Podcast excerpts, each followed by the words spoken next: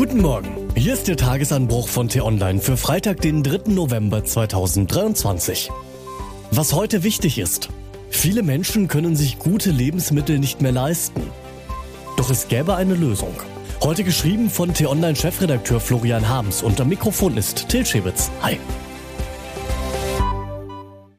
Armut ist ein Dauerproblem in unserem wohlhabenden Land. Obwohl es eigentlich genug für alle gäbe. Aber während manche reicher werden, müssen andere jeden Euro zweimal umdrehen. Wir wollen ja nicht in eine Generalkritik am Kapitalismus ausarten, aber nach zwei Jahren Corona und anderthalb Jahren Inflation befinden sich tatsächlich viele Menschen in einer ernsten Notlage. Jeder Fünfte im Land ist von Armut oder sozialer Ausgrenzung bedroht. Viele müssen sogar beim Essen sparen. Bei ihnen geht es dann buchstäblich ums tägliche Brot. Seit Beginn des Ukraine-Krieges haben die gestiegenen Preise für Gas, für Mehl und Personal die Backwaren stark verteuert. Allein im vergangenen Jahr stieg der Brotpreis in der Europäischen Union um 18 Prozent. Das ist ein trauriger Rekord. Hinzu kommt, dass viele Lebensmittelkonzerne wie Unilever, Nestle und Danone die Lage ausgenutzt haben, um ihre Preise noch zusätzlich zu erhöhen und sich an der Krise zu bereichern. Aktionäre der Firmen haben also riesige Gewinne eingesackt, während sich die Geldbeutel bedürftiger Leute immer weiter geleert haben. Das ist eigentlich ein Skandal. Aber zwischen den täglichen Schreckensmeldungen aus Israel und der Ukraine findet er kaum Beachtung. Das heißt, fast keine. Eine Partei hat das Problem nun aufgegriffen. Und zwar ausgerechnet die Linkspartei, die sich gerade öffentlichkeitswirksam zerlegt. Doch Parteichef Martin Schirdewan ruft nun, nach der Abspaltung des Wagenknechtflügels, den Klassenkampf aus, fordert Generalstreiks und einen Preisdeckel für Brot. Zitat. Ich finde, dass in Deutschland kein Brot teurer sein darf als zwei Euro. Die großen Nahrungsmittelkonzerne sollten höher besteuert werden. Und mit dem Geld kann man dann kleine Handwerksbetriebe subventionieren. Den Bäcker von nebenan also. Nun mag man sagen, kein Brot mehr als zwei Euro.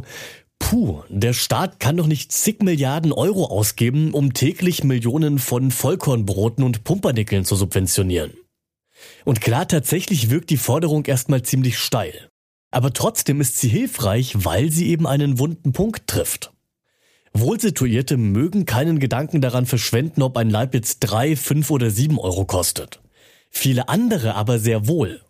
Sie können sich das tägliche Brot nicht mehr leisten, zumindest kein gehaltvolles. Das sollte so nicht sein. Wie wäre es denn, wenn der Wirtschaftsminister, der bekanntlich ja so gut reden kann, die Bosse der Lebensmittelkonzerne überredet, dass sie eine freiwillige Solidaritätsabgabe leisten? Von mir aus können sie sich dafür auch groß feiern lassen. Das Geld, das könnte dann in einen staatlichen Topf fließen, aus dem zum Beispiel Bäckereien gefördert werden. Und die müssten sich dann im Gegenzug verpflichten, ein Bundesbrot anzubieten. Ein Kilo für zwei Euro. Was heute wichtig ist. Olaf Scholz empfängt heute CDU-Chef Friedrich Merz und CSU-Landesgruppenchef Alexander Dobrindt im Kanzleramt. Der Kanzler sucht in der Asylpolitik also den Schulterschluss mit der Opposition. Zum einen, weil er hofft, mit einem breiten Konsens der demokratischen Parteien den AfD-Höhenflug bremsen zu können. Zum anderen, weil eine Einbindung seinen Kritikern das Rummeckern erschweren wird. Annalena Baerbock bricht heute zu einer zweitägigen Reise in den Südkaukasus auf.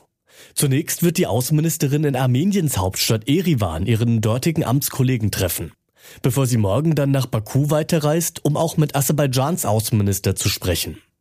Ob die grüne Reisediplomatin tatsächlich zwischen den beiden verfeindeten Ex-Sowjetrepubliken vermitteln kann? Zumindest der armenische Regierungschef Nikol Pashinyan bekundete zuletzt Bereitschaft zu einem Friedensabkommen. Nur noch gut sieben Wochen bis Weihnachten. Also bauen wir doch mal den größten Lichterbaum der Welt auf. Das denken sich die Dortmunder und machen auch wirklich ernst. Das Ding wird aus 1200 einzelnen Bäumen zusammengesetzt, soll 45 Meter hoch und ziemlich breit sein. Nun ja. Und was ich Ihnen heute besonders empfehle, bei uns nachzulesen, das ist eine Analyse dessen, warum Robert Habecks Rede zu den Terroranschlägen in Israel und dem Antisemitismus in Deutschland so bemerkenswert ist. Den Link dazu finden Sie hier in den Shownotes und alle weiteren Nachrichten gibt es auch auf t-online.de oder in unserer App. Das war der T-Online-Tagesanbruch, produziert vom Podcast Radio Detektor FM. Am Wochenende blicken wir im Diskussionsstoff-Podcast auf das Migrationspaket der Bundesregierung. Können wir damit illegale Einwanderung besser regeln? Das können Sie sich ab heute Nachmittag anhören, in der neuen Folge Diskussionsstoff. Und den Tagesanbruch, den gibt's dann wie gewohnt am Montag wieder. Bis dahin, schönes Wochenende. Ciao. Ich wünsche Ihnen einen schönen Tag. Ihr Florian Harms.